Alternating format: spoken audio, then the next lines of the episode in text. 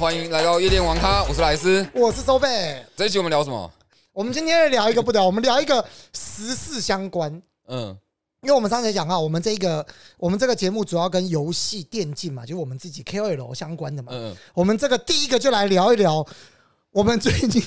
为什么我要笑场？没有，我在想说，我跟你拿的脚本是不是同一份？我们是同一个吗？哦，对了，对啊，对我们聊的是那个前阵子黄俊哲议员哦，在这个咨询的时候提到了这个关于第一呃第一次有全运会，就全国运动会里面嗯放入了电竞游戏项目，然后它里面有一些质疑，然后这件事情引爆了这个在社群里面，尤其在电竞产业里面本身的一些从业人员的怒火。哎、我认真讲，这一支影片啊，那一天我看到的时候，我那一天就直接开台，我想说，哇，这个东西好像蛮有得聊，因为他好像说，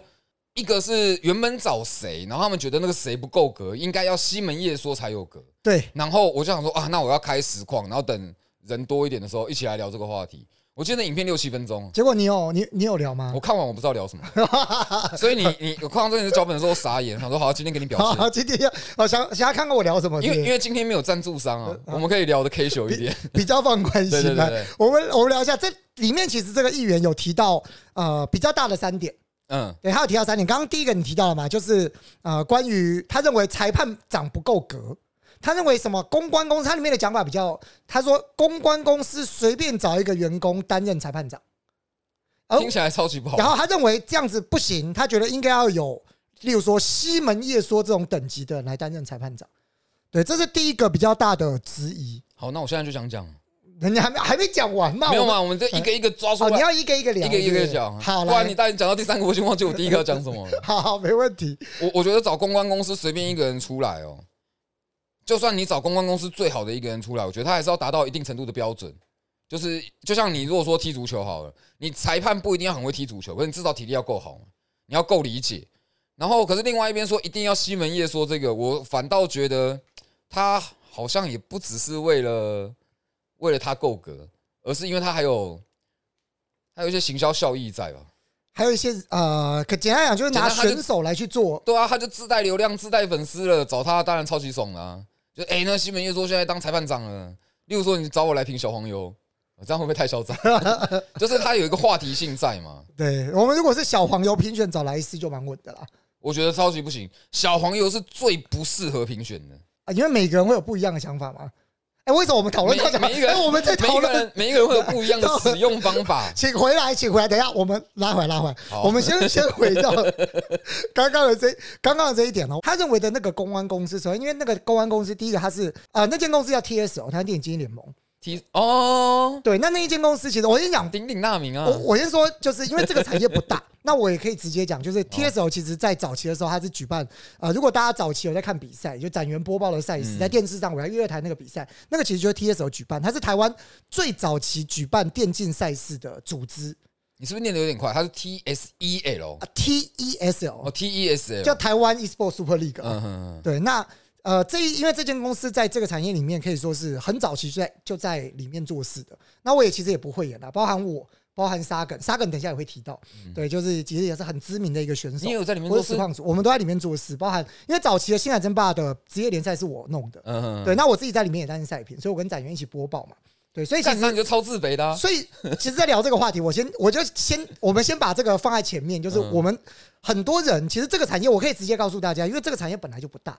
这个产业里面，尤其是早期有在经营电竞的，其实有很大的一部分的人都曾经是在 TSO 工作过。嗯嗯，对，现在这个产业里面都还有很多，对，就是你随便一捞，可能都有 TSO 里面工作的人，所以其实老实说是蛮容易遇到相关的人曾经在里面工作过，对，但并不代表我现在在里面工作啊，对，那我只说曾经在里面工作过。好，那拉回来，那第一个就是提到他所谓的一间公关公司，其实是在这个产业里面已经算是琢磨了十几年的公司，也可以说是最老牌的一间公司了。对，所以第一个它的专业度的部分。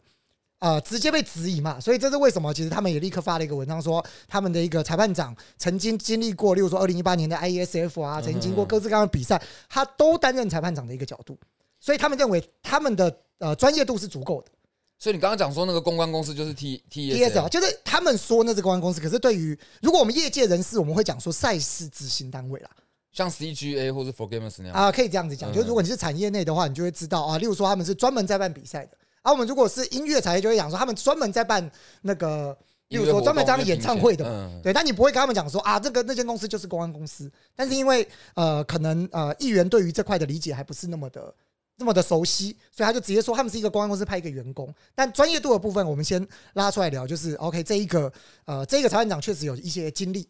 那所以他们他们认为就是这个部分应该是够专业的。好，那这个为什么争议很大？其实其实如果刚刚你直接讲公关公司，我也会觉得它是一个媒体整合行销，而不是 TESL。哎，对，可是因为我我其实是原文复制，就是议员当下的对。你如果说讲公关公司，确实里面随便找一个人是相当的不好。可是是如果你是说找 TSL、CGA 或者 For 然后 Gamers 出来，里面的那个负责赛事的人曾经执行过什么赛事？我说我觉得说像对我们业内或者我们不要说业内，有一些观众应该也都知道，C 至少 CGA、For Gamers 知道吧对，？TSL 这些应该是知道。如果你说从这里面的人里面抓一个人出来当裁判，其实就我们有在打电动的人是不会不会觉得很突兀。对。可是如果你说是公关公司，嗯我们就一定干爆你。啊，对他们他们就讲，所以其实这这这个的是为什么当这件事情发生的时候，其实蛮多人那时候其实最多呃，应该说最被大家注意到的就是我刚刚提到的沙梗，嗯。沙梗在那个那一篇文章下面，就他就直接在这个议员呃那个黄议员的下面其实留言啦，哎那一篇文章下面留言，你在笑什么？你没有，我觉得你讲这个地方很很我觉得生动，正常人笑我就觉得没什么，结果你一笑我就觉得看你那个脸，我就觉得有一股不干欲加舒服的那个欲欲加之罪哦。好，我们拉回来继续来聊。那他其实提到，那我们第二点就聊到了，就是选手为什么今天其实聊这个？其实今天很大一部分，顺便带到今天我们想聊的一一部分，就是呃，其实我们很常会遇到有呃人来问我们说，怎么样进入，例如说 KOL 产业啊，怎么样进入电竞产业？对，那今天我们有一部分会聊到这个，那其实这是一个引言呐，一个议题。那我们再拉回来聊，那为什么会聊到这个？就是聊到今天选手担任裁判长这个职位。那其实沙肯在下面的文章里面呢，我我我就不一一赘述，但我就直接讲一个里面很大一个重点，就是对于大家来讲，一个选手要求的技能，其实跟裁判要求的技能是完完全全不一样的。对，那这个有一个很直接概念，就是对于选手而言，往往选手就是我把比赛要打好，我成绩要打好嘛。例如说，大家为什么会知道西门叶说？因为他曾经是呃，例如说曾经是台服第一，曾经是 HQ 的当家中路，那曾经拿过台港澳赛区的第一名的队伍的中路嘛，这个大家都是很熟悉的，这是他的一个成绩。所以选手其实很重要的一件事情是，他必须把赛事打好。所以其实老实讲，他没有空去管什么阿里不打的什么其他项目，什么其他的东西。那他简单讲就是对我们而言，我们认为他就是做生。但是如果今天你要成为一个裁判长的话，其实有一件很重要的事情，就是你当裁判长，你必须要很多游戏都有一定的 sense。对对，要有一定程度的理解啦。没错，对于战术啊，对于规划，然后或是什么样的情形会比较偏向作弊。对，简单讲，他不用把游戏玩得很好，但是他必须要知道，例如说一场游戏的时间要多长。那在这个游戏里面有什么样的美角，或者这个游戏里面，我如果对于这个游戏的赛制我要规划，我可以找到哪些相关的人，我可以得到答案。对，而且我觉得你通常啊，就如果你要规划赛事的话，可能你还要对游戏的风气啊和一些流行的玩法，就像有些游戏它可能啊讲《C D 帝国》啦，你干嘛看着我笑？C D 不是怎么了吗？你知道 C D 帝国》像以前的风气啊，是我很小的时候打的，对那个时候就是会有进进风进海，你啊知道吗？禁风战、进海战。那我觉得有一些可能约定成熟的东西，它肯定会在赛事规划里面会有有一定程度的参考。对，这个就是必须你对于游戏有一定的一个 sense 和理解。那这个其实，在选手，呃，当你还是选手的时候，其实你就很难去跨足到，例如说裁判这个领域。但是其实还是有一件事情要告诉大家，就是其实选手转裁判在这个产业里面是屡见不鲜的。或是选手转赛事的企划是很常见，例如说举例来讲，例如说沙梗，他就是射击游戏选手，他有一阵子是我的同事嘛，我们都是办比赛的，对，他也做了很多。那时候 S F 二的呃 S F 二的职业联赛，哎、他是先选手再进，他是选手，他跟我是同期，我们是两千年出头的时候是选手，我是二零零一到二零零三，你也是先选手，然后再进去，对我也是先选手，但是选手都是我都是高中的时候，高中大学的时候，就是年纪大了，反应慢了。呃，我我们比较好听的说法是。我们没办法成为逐梦的那个人，呃，我们没办法成为真正去追逐梦想的那个人，所以我们建构一个梦想给大家。哇，超棒 哎、超棒！可是因为其实那个时候的环境就真的超级的不好，应该说那个时候没有所谓的环境可言啦。哦，也，是啊，也是。大家想办个就办一个比赛，大家就同乐玩一玩嘛。我知对啊道，，但是现在其实环境是来的比较好，但确实，其实如果你是选手出身的，你比较能够理解选手想要什么，但是并不代表选手一定能够做好裁判长这个职位，这其实是很重要。所以这那篇文章里面，其实大家如果真的有兴趣，可以去稍微看一下。对，那其实哪一天呃，就是在呃黄议员底下，嗯对。不过那个已经不知道洗去哪里了，大家可以看一下，可能上网 Google 一下就是公开文章，我们就可以放在某个地方哦，。大家可以搜寻关键字叫黄俊泽议员议会咨询电竞产业，大概几个就关键字你就可以查得到了甚至连名字都不用答对的。啊，对对对对对之类的，你应该就可以找到。它里面有提到，我认为其实是他咨询他最重大的一个琢磨点是这个比赛他。在上面并没有看到他的咨询点是在新北市政府并没有拨任何的预算给这个赛事，这个预算的呃这个赛事的预算是零，嗯，而他认为，如果今天一个电竞产业你们都说要发展，你们怎么可以零预算去发展呢？不是啊，这比赛谁办的？啊，这个比赛是全运会，应该是各应该是全运会的总执行单位，但是其他各县市应该都会出一定的预算去办。全运会是政府单位吗？政府单位，那为什么？不给钱？哎，对啊，就是他他在质疑的就是这点，所以嗯我认为质疑的这点其实很好，但是反而因为其他点被模糊。不是啊，这个怎么听都超级莫名其妙啊！你要办一个活动要 push，然后你们要挂 logo，然后不给钱，对，然后你里面是零预算，就他用零预算去讲。哦。对，但是这件事情后来新北市政府的这个官员有出来说，嗯他说这个预算是包在整个全运会里面，他只是没有特别把电竞项目的这个预算列出来而已。就是有钱，但是没有跟你讲。对，只是没有列出来。那我感觉好像没有那么严重，可是还是不太好啊。这个我觉得见仁见智啊，因为其实就他们的立场而言，可能是我今天包一个运动项目里面，我不可能告诉你说啊，棒球的预算会花多少，铅球的预算会花多少。因为如果今天有一百多个项目，我要特别把，例如说一百万，我要特别把一百万区分成每个项目一万吗？这其实很困难，因为在执行层面上来讲不可能，因为每个项目会不一样。当然每个项目会不一样，可是如果说假设今天全运会有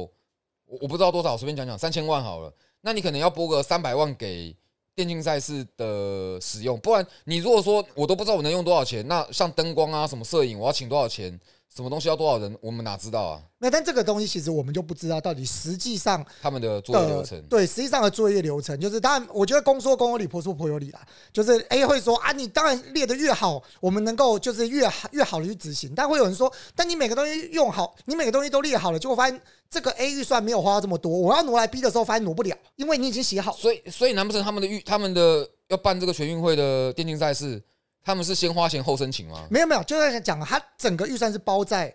全运会的这个计划里面。嗯，他只是没有把电竞项目拉出来，所以他很可能还是有预算的，只是他并没有特别独立拿出来。那这样下面的人怎么知道我有多少钱可以用？没有，他可能就会是独立播啊。就例如说，当下面的人提说我们办这个比赛需要多少的时候，但我先说，我不是世博发言人哦，我只是我们只是合理的、猜合理的猜测，就是推测，用用我们的工作经验来推测说这件事情该对合理的做法可法能会怎么做，？合理的做法就会是哦，我们要办这个比赛，然后最后需要，例如说我们招商，那这个厂商预计哈，就例如说我们刚刚讲的公关公司 TSO，他他说哦，我们办这个比赛需要一百万，那在网上报，我们要从这个预算里面拨一百万，嗯，可能可能是这样只要我不知道。那像他这样子办活动，他们有预算，而且是政府的，那他们还可以再招商来减轻政府全运会的预算压力吗。没有这个，你就要看政府怎么给。嗯以这种大赛事而言，通常是这样子，他们的招商是统一。如果今天你你要我要我要进去里面赞助，嗯哼我就是要包一整个全运会，我不能只赞助电竞项目。哦，通常是这样，但我不知道这个实际上还是要看政府单位怎么规定的。但往往他们是包一整个项目，他们不会独立那。这样超级不合理。没有，这个其实很合理，因为这个以作业流程，因为如果今天你完全分开，嗯会变得说，例如说，我举例来讲，例如说棒球，台湾国球嘛，哇，超级多人愿意赞助，结果旁边那个那个标枪选手完全没人赞助，哦，对了，你以那这个角度，就没比赛了嘛。可对你以这个角度来讲很合理嘛？可是你就是就是很两难的、因为以我们的角度想说，诶，我就是想要支持电竞，我我觉得我人生我就是应该奉献给电动，所以我想要捐五十万给电竞，就这五十万拿去捐给标枪了没。有，但你要想一件事情啊，就是以政府来讲，政府想要 push 的全运会的重点是 push 全国运动，嗯哼哼。而不是 push 里面的特定，项目。算了，你这样讲全国运动，我想想算了。电竞现在有被 承认，不会因为我小时候打电动被抓到警察局，然后被人家保出来，我现在好像已经不错了。其实被放进去已经很好了啦，对 对啊啊。那其实就这个部分而言，我我其实不知道实际上的状况，我只是就我自己查到的部分来去，就我新闻上面写的，来去跟嗯大家稍微分享。然后提到第三点就是，它里面提到了赛事执行单位的不专业，它里面提了两个点。那这两个点我也会都会在这里面提出来，有一部分算是澄清啦，但是我觉得我里面就是帮两边都有微微的澄清到，这个议员他说赛事单位的，呃，不专业的，呃，他里面提了两个点是，他认为这个赛事执行单位不专业。嗯，那这两个点比较大的，第一个点是，它里面直接秀出了某一位选手，那位选手现在在呃欧美的 TSN 担任辅助，就是蛇蛇这一位选手 SWAT 啊。那他直接提了这位选手说，以他们现在赛事规章，这这位选手不能来打全运会，他认为不合理。啊，那个选手台湾人吗？那位选手台湾人，那为什么不能打？哎好，我在这边就要讲，因为 Riot Riot 就是英雄联盟原厂，原厂规范，职业选手不能参加这样的比赛，而且不能跨区打，因为那个选手现在是在美国的职业联赛，他是不能回其他地方打其他区域的赛事的，不管什么比赛都不行。所以这个其实不是全国运动会也不行，不行，这不是执行单位的问题，这个是一个原厂的规范，所以就算你不是哦不行，他就是对于选手选手的规范。他就是对于选手的规范，对，这就是一概而论的规范。所以一一级，如果 NBA 有这样子的规范，然后我们有个台湾人去打，那他也不能回台湾打啊，，如果 NBA 的规范是不行，他嗯，就他也不能回台湾打对全运会。对，因为他的这个规范不会是只是只适用这位选手嘛，他会是适用于例如说瑞典的选手。哦，那这样听起来就蛮合理，因为禁止的不是政府嘛，而是游戏原厂。对对对，那那选手他本身就是听公司，他他可以不要当选手回来打全运会，他对，可以嘛？但不可能。对他，但他不会做这件事？对，所以这样听起来就合理。所以这一个其实并不是啊、呃第一这个并不是执行单位的问题啦。嗯对，然后还有他还提了另外一点，这个也是蛮蛮有趣的哦。他说这个比赛选手会没有办法休息，他拉出了一个赛制，然后说这个比赛会打十几个小时，然后这个里面是就是呃就是选手会不能休息，需要休息时间太短。然后我稍微看了一个稍微看了一个赛制，我就笑了。对，就是。呃，他他的讲法是比赛会打十二个小时，然后没有任何休息时间。但其实我稍微看了一下之后，就是其实他这是一个误解。但也跟大家讲哦，就是其实这个在赛制里面，这就是为什么我们讲说，其实赛事里面是有一些美角的。就对于一个呃一个不是那么熟悉的人来讲，他会认为哦，你今天这个比赛从中午十二点打到晚上八点，那你就会认为他打八小时。但有一个关键，他中午十二点打到晚上八点，总共有四个比赛，这四个比赛都是不同队伍。对啊，对，因为因为怎么听都不可能啊。小弟我刚好也有播报过，他就是好几个队伍在那边交叉打，不能休息的是主播赛评啊，对啊对，但主播赛评。对主播赛评多请个两组就没问题了嘛。对啊，没有啦主播赛名很难赚。我们的一天，你知道，我们就是去一天，我们就是要播几场，我们就是要全部赚到，还把班给人家，一场没多少钱，他妈没有啦，还是便当都买不起了没。有了，没那么夸张了。现在的主播赛评还要看游戏项目，不过不管如何，这个就是在这里面，其实啊、呃因为其他的点有一些不合理的地方，所以会被大家认为说啊，你这个咨询不专业。但其实也是在这里面也是跟大家稍微聊一下，就是呃，老实讲，我其实是我我在我我其实是蛮喜欢这位议员在里面的咨询，因为我认为任何一个政治人物对于电竞的重视，对于呃都是对于这个产业有一定的一个帮助。嗯，对，它里面提出，那当然我，我我们的立场会认为啊，如果你再专业一点会更好。但我认为利益是好的，就是你的出发点是希望，例如说啊，你们政府怎么会是边零预算呢？你们应该要多说要支持，就应该多给一点资源嘛。对其其实我对于这种事情的想法就是，我可能也会因为他可能不专业，或是问了蠢问题，我会有点不爽。可是我会觉得，如果有人愿意做，那你就教他，让就是他就已经愿意做这件事情了。他虽然做的不好，那你就教他，想办法让他把他让他做的更好嘛。对这样不是比较好吗？啊，人家有人愿意帮你做了，对，后面后面其实比较尴尬，这个这个就回到我们之前呃比较聊到的一些就是 PR 上面，就是关于这种危机处理，因为这件事情其实发生之后，议员其实他的反应是比较就是比较呃，他认为就是你们就是打手，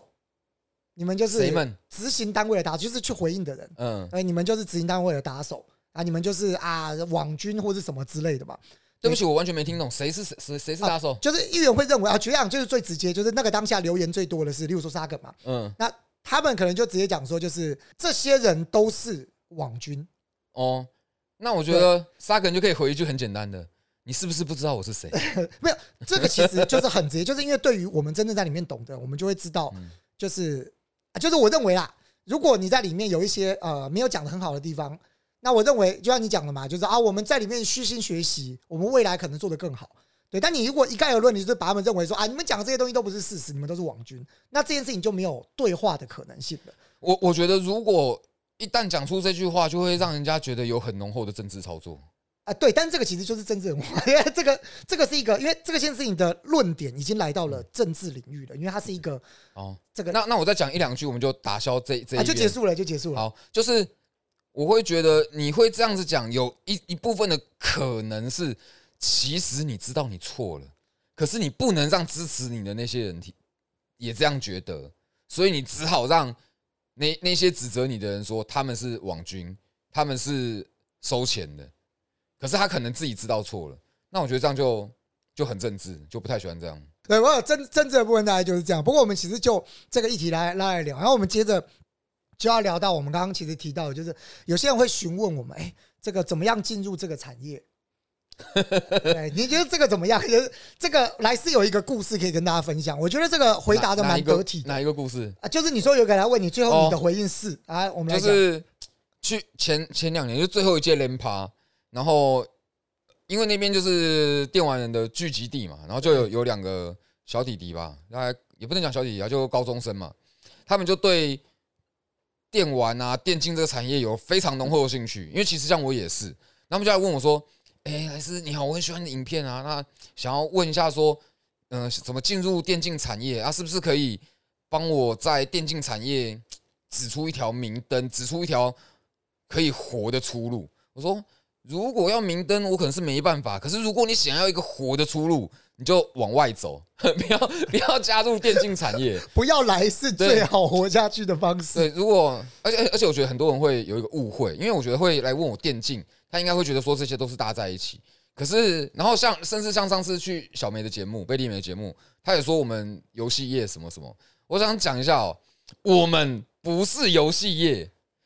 然后电我们也不是电竞业，我们是媒体，我们就是媒体，然后走游戏线。然后电竞的话，它就是会比较偏，那怎么讲？那我们可以直接在这边就可以直接讲，莱斯已经讲了，莱斯的定位，莱斯的定位本身就是媒体，只是它是做游戏相关的媒体，对自媒体。电竞产业，我可以我我就会说我自己是电竞产业的从业人员，尽管我现在是在退取，也可以说是一个平台方工作，可是你认为你这样不算是网络媒体吗？呃，但我就是一个小员工嘛，但我认为我自己做了很多事情，绝大多数还是在电竞产业里面。对，无论是办赛事，嗯对啊，那这些其实都跟电竞有很直接的关联。接下来就是聊到大家有询问我们关于怎么样进到啊、呃电竞产业，或者我们刚刚提到自媒体产业。嗯，对，这个我觉得可能是大家会很好奇的。因为其实其实我跟收贝入行，因为我觉得差不多像我们这样的人，应该都会有蛮多人来问说我们是怎么进入这一行。对，然后我也回答过千百次，收贝应该也回答过千百次。可是尽管如此，我也没听过你的，对，你也没听过我的嘛？因为我不会问你嘛，你也不来问我嘛。对啊，这样不是你知道朋友这样初见面，然后都已经可能都老屁股坐了几年了，忽然这样问也是蛮奇怪的。对，那我们可以来聊一下。如果先从电竞的部分，那我就先来聊好了。好，你对，因为我进电竞产业是从呃，我从我那个刚刚我已经进电竞产业十几年了啦，大概二零零九年就进来了。对，那其实那时候电竞产业，我很常戏称说，那时候电竞产业就是一片荒芜，那不会有人想进来。不，你一聊到电竞，哇，那什么东西？那不就玩游戏吗？嗯差不多就是这个概念。所以我那个时候就进来。那其实进来也是办比赛。对，那我进来的第一个弄的比赛就是那时候是未来娱乐台的星海争霸二职业联赛，那也是我跟展元一起播比赛，那也是呃蛮多在这个产业里面认识我的一个原因。对，因为我当时是赛评嘛，那其实我不单单是赛评，那个比赛的整个的幕后执行规划都是我我一手包办。对，因为我在更早之前，我在两千年初的时候是台湾的星海争霸一的台湾冠军选手，对我称霸台湾三年嘛。这么厉害啊，原来了吗？原来你这么 强哦！啊我还去韩国打过两次比赛，我打过三次比赛，我还一一跟你说是不是？不是我就是人家有跟我讲说，以前收贝有拿过冠军啊，我只知道拿过冠军，我不知道拿什么冠军，呃我不知道这么强哎、我们我们如果这样讲，好，这个好稍微稍微讲细节一点，我拿的是 World Cyber Game 台就是世界电玩大赛的台湾区冠军。嗯，那个时候还是松冈是不是？呃，对，对，因为哇，你讲得出这个名字，不是因为我跟松冈办过比赛，我以前还在支支教弄杂志的时候，然后我们就弄了一个魔兽争，也不算跟他们一起弄，就是我有跟，然后魔兽争霸三比赛办在我们家隔壁啊，丽华行嘛，哦 OK，那时候还四五层要弄松冈，然后才后来才认识了几个台湾的冠军，魔兽各各种族的冠军。哦，你认识的应该是 I Am Blue 那时候吗？哎、对，I am Blue 高金、卡通狗跟不死啊卡通狗跟不死狗哇，你这个讲出来，年纪都不小心泄露出来，所以还没到 Kill Fly 那个时候。，Q Fly 没有没有，哇，那你那个真的早期。哎对，不死狗跟卡通狗这两个人都在卖衣服，一个卖男装，一个卖女装。后来还有联络，蛮熟。还有是，对，对，然后我们这这个这个是考古议题啦。但我就讲，就我那时候在早期是选手，然后后来进来是因为我那时候播比赛。那其实老实讲啊，那时候进到这个产业，没有人想进来，所以我进来这个产业，我唯一的履历拿得出来的履历就是我当过台湾冠军。嗯，对，所以有人会说，所以是选手当赛事执行绝对是可以的，就是我对于我那个游戏项目绝对是 OK 的。对，那我那时候进去也就是专门就是专精专门在做星海争霸二的比赛嘛。对，那时候进来里面，那呃一路星马星海争霸二比赛是几年到几年呢？星海争星海争霸二的比赛是应该是从二零一零年到二零一三吧。嗯，对，大概就是打了大概在电视上打了两到三年的时间。哇，生命周期好短哦。这个就是其实电竞领域里面很很算是很辛苦的地方。等一下也会跟大家聊到，但其实电竞里面有两个大家最好奇的，就是第一个就是如何成为选手，这个是小朋友们最爱问。啊，对，这我想到我之前有有讨论说这个议题，我超想聊这个议题，就是你觉得怎么样才叫做选手？就是怎么样才是一个电竞选手？因为像如果说我去打一个 Overwatch 的比赛，那 Overwatch 是不是电竞？是。那我是不是打比赛？是。那我是不是电竞选手？哎，这个你这个问题很好，但我跟你讲，这个在我们，因为我们自己都是选我们自己都是选手出身的。其实我们在区分选手的时候，我们有一个很简单的两个分法。有没有拿月薪？是？对，第一个就是哦真的第一个就是有没有拿月薪？哎，你有拿月薪的选手，我会尊称你一声叫职业选手。哦，确实。如果你没有拿月薪，你就不要跟我说你是职业选手。可是如果他就是不拿月薪，他不拿月薪的原因是因为他胜率很高，他是打打赏金的嘞。哦因为因为确实有打赏金的选手嘛。啊，对，这个就是我们第二个分法，就是我们有两种分法。哦第一个是你有拿月薪，第二个分法是你有拿过奖金，或是你有拿过名次。那我觉得有一个就是唯一分法，就是你有没有办法靠这个东西过活？啊，也可以。你有没有办法靠这个东西付你的房租、付付家里的开销？这个应该是最基本的嘛，能不能对过活？我们大概就，所以其实我们一般来讲的时候，我们在讲选手就两种，第一种就是职业选手，就是你领月薪的；嗯，第二种就是你喊得出名号，你拿得出奖金，你能够靠这个东西过活，赏金选手、你就叫赏金选手，你就叫选手。赏金猎人，对对对对对对，那你就叫选手。那对于嗯我们而言，我们其实往往在分就这样。啊，其他以外的，你跟我说你是选手，基本上我就哈嗯，哈，你是谁？啊，立志当选手。对，立志当选手可。是，可是我觉得有的人他可能就是想要做这件事情，他也确实赚得到钱，只是他没有办法过活嘛，所以他可能还会去做一些杂工。可他的杂工可能对别人来讲是正职，然后他他就是想要当选手，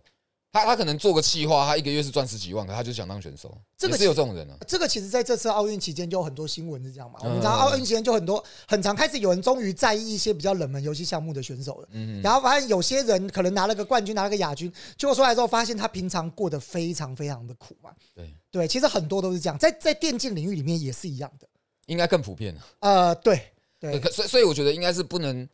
我刚我刚刚那个应该要收回，不应该以他们能不能靠这份钱活下去，应该就是有没有收到钱，我觉得就算，而而他跟他们的志向，跟他们的志向，但其实老实讲，他这个区分区分的方式还是有点些微的笼统啦。所以其实以我们自己在这个产在这个业界里面，我们去区分选手，往往还是会直接用职业选手这一个方式来去做区隔。对，就就是你是不是职业选手？对啊，如果你不是的话，我们就会先认定你可能就是是一个玩的很强的人。啊，好哀伤哦。哎，我们是区分很很直接的啦。那其实聊到选手，好，我们刚刚原本要聊从业人员，不过我们既然带到选手，就先跟大家讲，因为其实，在选当你想成为一个选手的时候，我们进去，又很常跑校园演讲，那我在校园里面跟小朋友们演讲的时候，其实我都会先跟先跟大家说，如果今天你想成为选手，那你第一件事情其实要先问自己，就是你玩的是什么游戏项目。哦，也对，也是，对，这个其实很重要。大家其实往往大家忽略了，包含了如果各位现在是，例如说爸爸妈妈，我讲听众，如果是爸爸妈妈，你的小朋友是沉迷游戏的，其实我都会鼓励你们，第一件事情是你们先去确认一件事情，就是小朋友们到底玩什么游戏项目，你才能够对症下药。对啊。如果说他真的很强啊，然后从来都没输过，几乎都没输过啊，胜率九成，就在玩什么？玩爆爆王，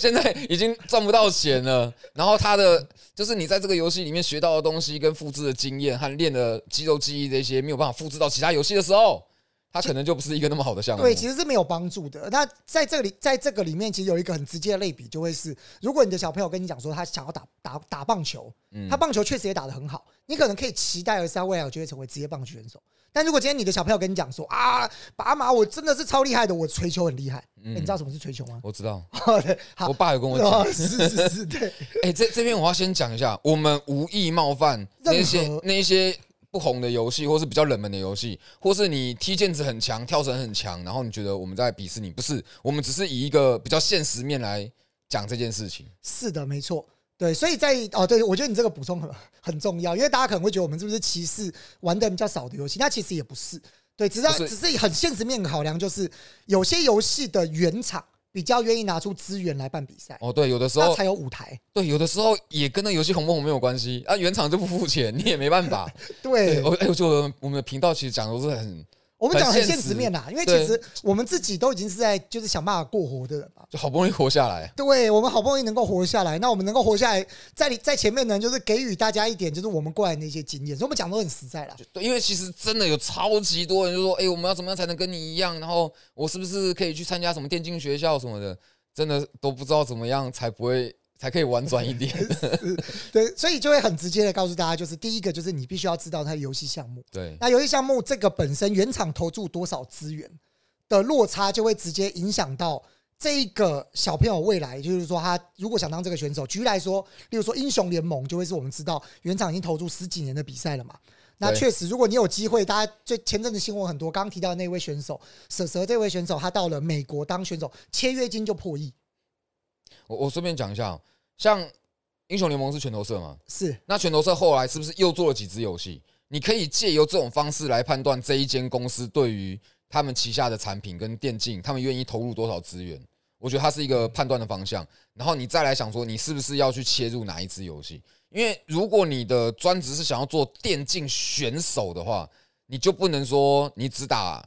你最喜欢玩的游戏，你还是要在很多其他不同的项目上多花一点心力。应该说，如果你想当选手，你往往都会是从你最喜欢或者玩的最强的那个游戏先去着手。对，那当你玩的很强了之后，你可能会再去思考说，那我这个游戏项目是不是就像我刚刚讲，就像你可能听了这个节目，想说你回过头来想说啊，我这个游戏到底有没有职业联赛？啊，举例来讲，例如说，如果今天你是现在最红的，我们大家聊手游嘛，那你可能就回过头来就看一下说，哦，你可能平常玩的是，例如说传说对决，嗯，那可能就会是一个哦，有职业联赛，可能有一个机会。我讲的只是有机会，不代有表可以。有一个舞台在了，对舞台在那边，但如果你回过头来，你跟我讲的是哦，你打的比赛是，然后就讲你玩的游戏是啊，我讲几年前现在已经消失了，例如说猎神好了，这个就不要不会得罪，因为已经消失了嘛。对，那 那我根本对不起，我根本不知道是什么。啊对猎神是在玩什么啊、猎神是当初跟传说对决对呃同类型的游戏，但后来有猎神消失了。有这一支吗？有有有有有，那那没关系，但是反正重点就是，你看，就是讲出来之后连听都没听过，那你就会知道 这个游戏其实是呃没有未来的，因为可能也没有比赛了，甚至原厂没有营运了。那你可能就必须要想说，哦，那如果猎神不行了，你是不是要玩同类型的，例如说传说对决？那你就是往那个方向去走？这个就是你下一步可以去想的。那再来就是来聊聊到了，当你的实力还不错的时候，接下来下一步就会有人跟我讲说，例如说，老师，我已经是这个星耀了，我这个要怎么成为职业选手？对不起，什么是星耀？星耀是游戏里面的排位啦，对，大概等于里面的英雄可以讲大家英雄里面的大概钻石大师嗯这样子。对，那这边就要跟大家讲哦，往往要成为选手，大家会有一个迷失，就是啊，如果我想成为选手，我是不是要先进战队？那我先告诉大家，就如果今天你们想成为选手的话，第一件事情是你本身的实力要先足够强，被战队相中，你才有机会成为选手。所以不会有所谓的，例如说走后门，哇，我很废，但是我进入那个战队，我就可以变很强，就不会发生。真的没有这种事情吗？真的没有这种事情。嗯对，所以当选手的第一件事情就是你必须要自己在玩的时候就足够强。总总是抱怨其他人的人，往往都不太有机会成为选手。唉，因为表示他卡关嘛。例如说啊，我卡在白银，一定是我白银队友太烂，我在地狱场，这种通常都很难当选手。哎、可是就我的理解哦，我斗阵特工真的有这个状况哦，真的没有，因为其实斗阵特工比起英雄联盟来说，斗阵特工是一个更吃团队的，他比较英雄主义会比较低，所以如果里面有几个戳的，那个观念是完全用不上。我但我还是必须要老实的告诉莱斯，如果是这个情况底下，就表示你玩的不够多，那也不太能成为选手。往往要成为选手，第一个你练习量要足够嘛。嗯，对啊，那如果你的练习量不足够，没办法突破这个大数据，我们讲大数据、哦，就是有理解。我我们讲，我们例如说以 Overwatch 好了，斗争特工来讲好了，进去游戏里面是六个人，你自己本身不戳，你是不是就排除了你就是你的队伍里面有六分之一的几率不搓，嗯那你的胜率就会提高十几 percent。这个是我们用用数字去说明。嗯，对，那你的胜率提高十几 percent，用大数据来讲，你只要打的场次够多，一定会上去。那如果你打的场次已经突破那个大数据，例如说你打两千场，你还没有突破，那其实问题出在哪里？问题出在你没有让你的队伍提升十几 percent，表示哦你就是那个错的。哎，有道理耶，对有道理。对，这个这个其实很实在啦。所以其实，在里面那还有聊聊选手的部分，其实简单来告诉大家，就是如果你要成为选手，第一个是你自己的本身实力要从你自己在玩的时候就已经是能够比别人来的更厉害。那你要怎么被看到呢？第一个排位打超强，第二个是积极的去参加比赛。可是积极的参加比赛还是要有队伍。啊，对，那这个就是另外一个，就是因为你要积极参加比赛，大家知道，其实业余比赛也会有所谓的排位挑选机制，嗯哼，对，然后你在突破那个排位挑选机制之后，进入某些队伍，达到不错的成绩，有机会被队伍看到。对，这个是几个比较常见的一个方式。但如果这些你都自认为没办法做到的，那我其实就鼓励大家，就是刚刚莱斯讲的，不要进来。其实电竞选手的竞争是，我认为啦，我自己认为是全世界竞争最激烈的职业之一。因为我自己在跑校园嘛，我大概在跑校园的时候，我大概会知道，平均一个校园如果只有三百个男生，里面大概会有十分之一的小朋友想要当未来的愿景是，他会说他想当职业选手。有这么高？啊、其实很高，三三百个学生有三十个学生想要当职业选手，呃，大概10没有人没有人想要当总统、医生或律师吗？啊，我跟你讲，其他人想当网红，想当 YouTuber，现在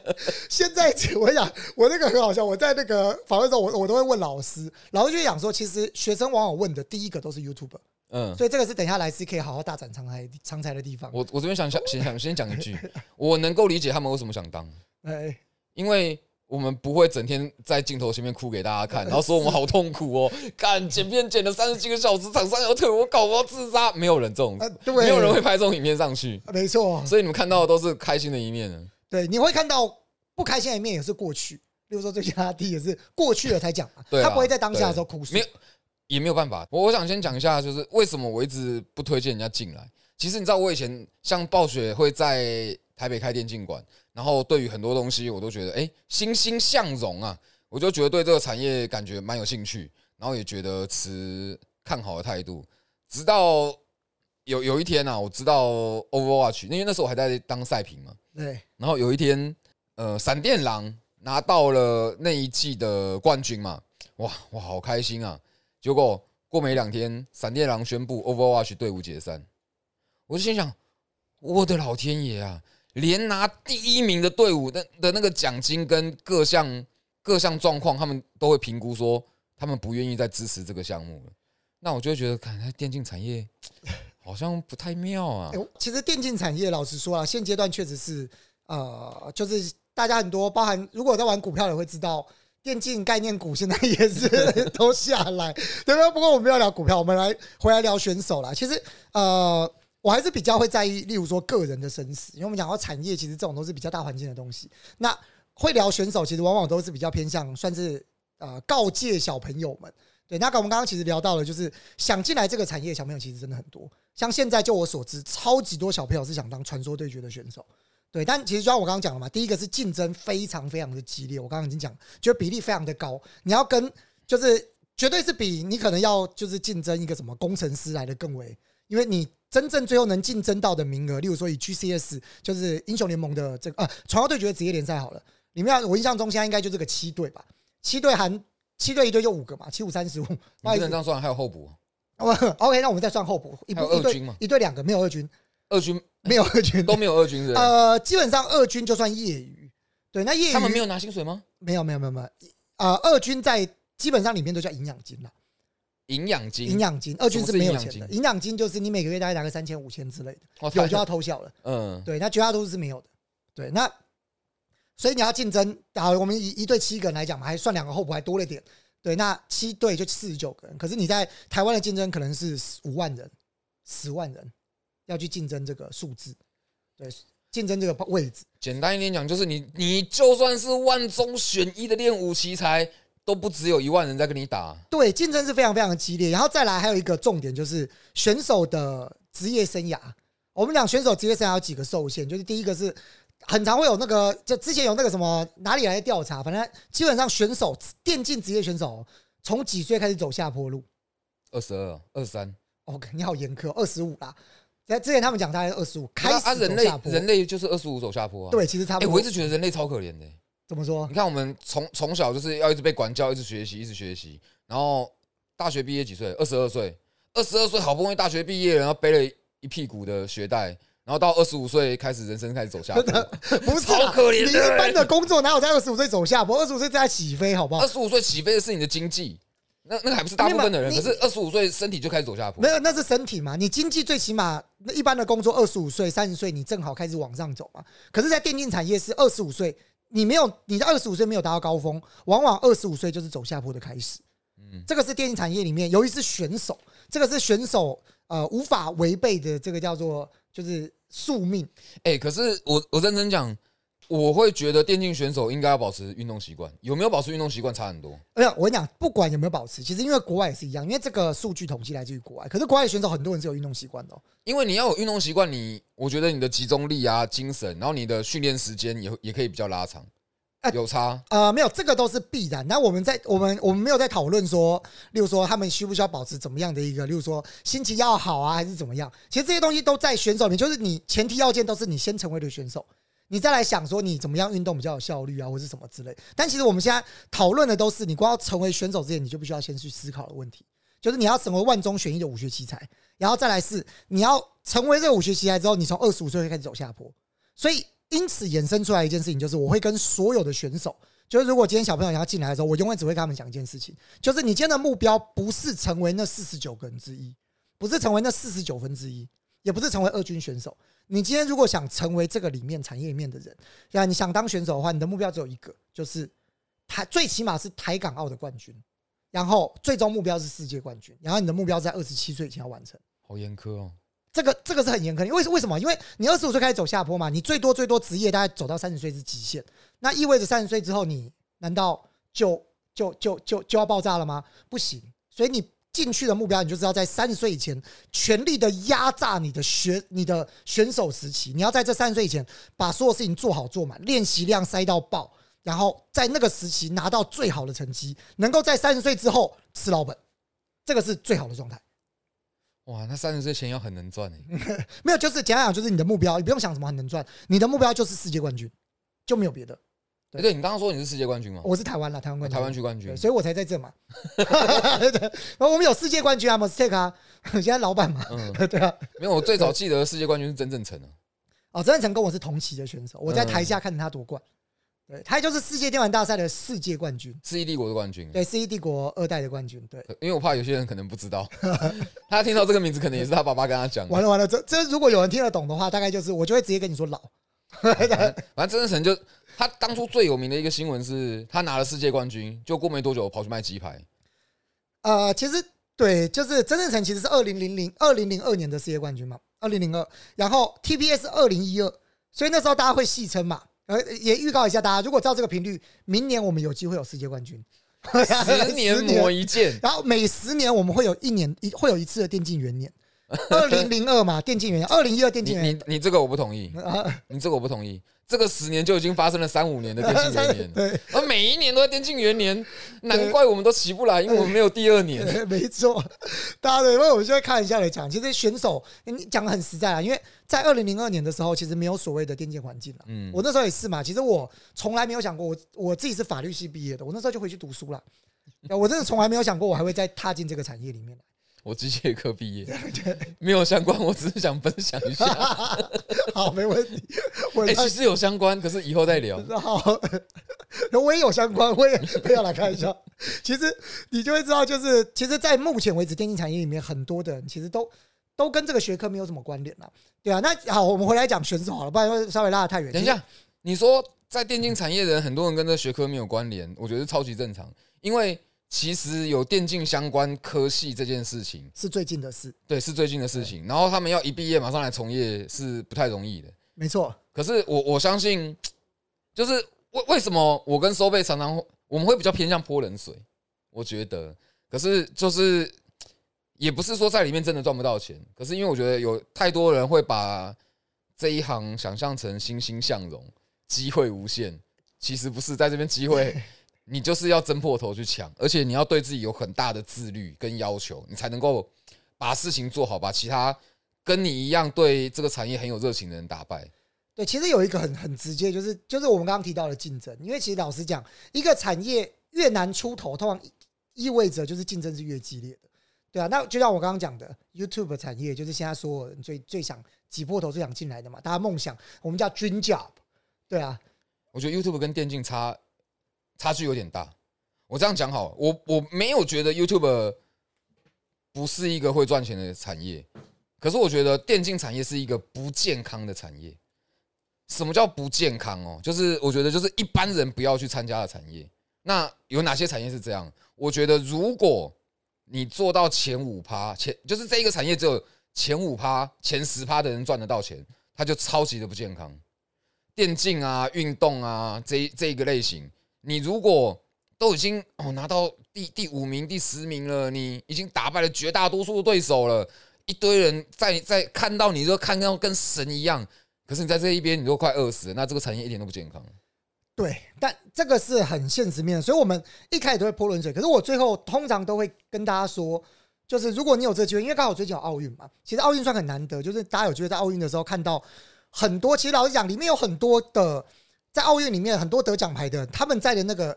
项目里面，老实讲，就是刚来斯讲很不健康嘛。嗯，他可能四年才有机会给大家看到这么一次。他除了这四年以外。别别讲了，国光奖金可能除了国光奖金以外，他如果没有拿到国光奖金，他可能根本平常是根本赚不到钱的。也也不是说不支持，就是大家常常会看到他们光鲜亮丽的那个几秒钟，然后你想要当那一个人，可是你可能没有想清楚当那一个人，然后后面要要要承受的压力有多大，因为他们可能有，甚至连他们可能都不见得哦，不是说都是，就是可能不见得他们想当那个人，他们只是因为头洗下去洗一半了。啊，不洗不行啊！洗出一个金牌或者洗出一个银牌，我真的没有在特地想谁，他他出不来之类的，对吧？对，其实在这里面是这样子啊。但我我自己还是会觉得，毕竟我们刚刚经过了奥运，大家还在热血沸腾。其实我在看的时候也是热热血沸腾，因为对我而言，我认为他们就跟我我现在看我我们这个产业当初在比赛的时候一样，对，是很像的，就是。都是苦哈哈，很辛苦的拿到了，真的拿到了冠军，绝对是替他开心的。所以其实任何一个人真的在这产产业里面，但其实我们的角色很直接啦，就是对于我而言，我认为我的角色就是 告诉大家这个产业的真实面目。那如果真的想进来的，当然还是欢迎。对，我们就会，而且我觉得其实电竞产业这个，哎，不要讲电竞了，就电竞或是媒体啊，我们觉得这一块有一个地方蛮温，尤其是电玩这一块是蛮温馨的。就是如果你真的你想要进来，我们都会跟你讲不要不要。可是你真的进来了，其实大部分的东西大家都是愿意愿意分享，倾囊相授。对，就是你就是挡挡不掉，你真的想进来，好，那我们也想办法让你活下 去。你有什么问题，我们就一起来讨论。就问就问，对，没错。然后很可能台港澳大家要出去打比赛的时候，大家就会有一些战术的一些分享，因为我们目标就是让我们这边的人能够，我们这个区域被更多人看见。对啊，这里面还是很。还是蛮开心，呃，就是如果真的能够进来，绝对还是欢迎的。那大家刚刚讲的很多部分，其实还是告诉大家，其实这里面有很多很辛苦的地方。他最后最后讲一个很很现实面的，就是当你成为了选手之后，我现在告诉我简单就是简单的、迅速的告诉大家，选手的生活就是真正顶尖的选手的生活，就是不是大家想象的，就是上去打比赛拿冠军这样子。选手电竞产业电竞选手里面，平均的练习时间、练习量一天大概是十小时到十四小时，然后基本上是全年无休的。为什么讲全年无休？就是他们的休假其实往往是赛季期间会根据成绩做微调。例如说，这最近的表现不好掉车位，这周可能没有办法休假，你们就是给我练习。那你该可能能休假的时候在什么时候？就是啊，除了队伍表现还不错之外，还有就是可能是休赛季，我们可以稍微休息一下。对，但是其他时候就是十小时到十二甚至十四小时的练习量，而且是每天。然后绝大多数，尤其是组队游戏，例如说英雄联盟、创造对决，他们基本上就是在宿舍练习。我 上次听到一个选手跟我抱怨，他说他就打得很累啊，干很不想打，然后队友又急白，然后跟女朋友在抱怨，女朋友说啊，你不用上面那边打电动那边爽，你还在讲什么？我就觉得他超可怜的。对，这个这个其实就是在选手里面，真的在里面跟外面是不一样的。其实我自己认识绝大多数的绝大多数的小朋友们，踏进到这个电竞产业里面来，很多人都扛不住第一年，对，就是可能第一年结束就就。没有打出成绩，他们就下去了。就我哎，其实这个东西，我觉得不论你做哪一行都一样，就是不论你是要当兴趣也好啊，还是你当梦想也好，可是如果你没有把它真的当做是一份工作哦，你不要来做。哎，真的，它就是工作。然后这一份工作是目标是世界冠军，不然你就是 nothing。那如果大家有什么疑问的话，都可以在下面这个留下五星好评提问哦。那我们这边尽量给予大家一些中肯的回复，如果有空的话。对，可是如果像其其实像我都会给比较泼冷水的回复，啊，我比较没有你那么残忍，我会有一些比较温暖的回复。因为其实就我看到有在赚钱的电竞选手，他们现在都不太像是在靠电竞在赚钱，应该讲他们不是靠比赛在赚，比较不比较偏向不是在靠比赛赚钱。啊，没有，那我那表示我们看的不一样。其实那些人是已经退役的，我不会称他哦哦，们是选手。对啦，对，对，例如说你会很会讲，例如说 Toys，Toys 我不会说他是选手了嗯，Toys 是曾经的世界冠军，但他现在绝对是自媒体自带流量嘛，嗯，对啊，那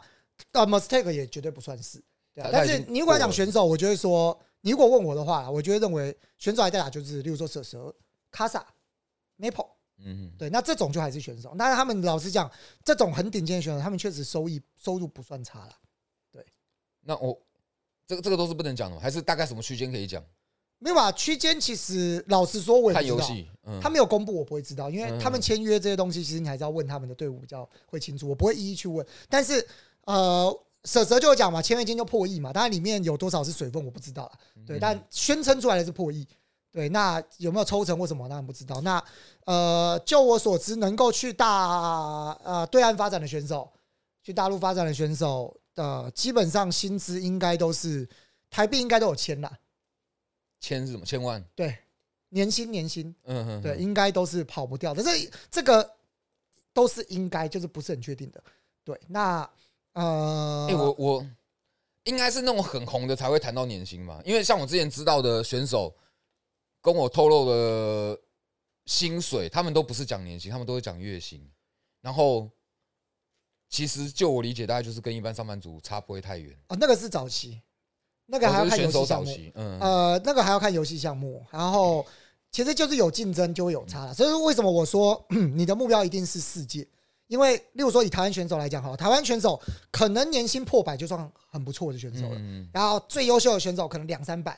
差不多。但你有机会啊去到最优秀才两三百哦。两三百，大概是极限。那选手的代言啊，像什么什么费用也都是这个看队伍怎么猜，有些佛系队伍是直接给选手，啊，有些是对半，啊，有些七三不一定。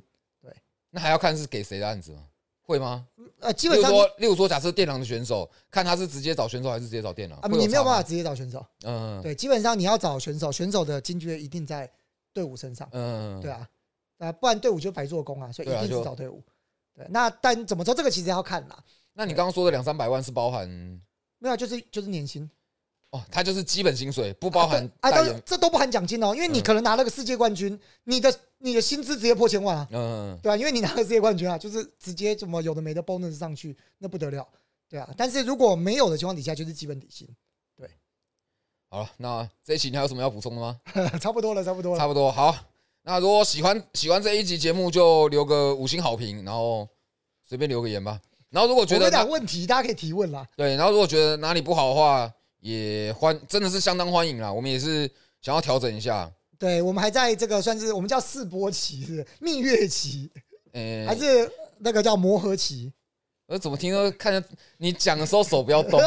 脏脏的。脏什么脏？只有你才觉得脏啊！好，那这期就到这边。我哎是呀，你们你忘记了，我们还有 slogan 的甄选，大家别忘了哦。哦，对，好，那你讲好就好。好，就是我们还有一个 slogan 的甄选，如果对于我们的夜店玩咖有什么 slogan 的想法，可以提出来，让我们参考一下。好，那就到这边，我是莱斯，啊，我是周伟，好，大家拜拜，拜拜。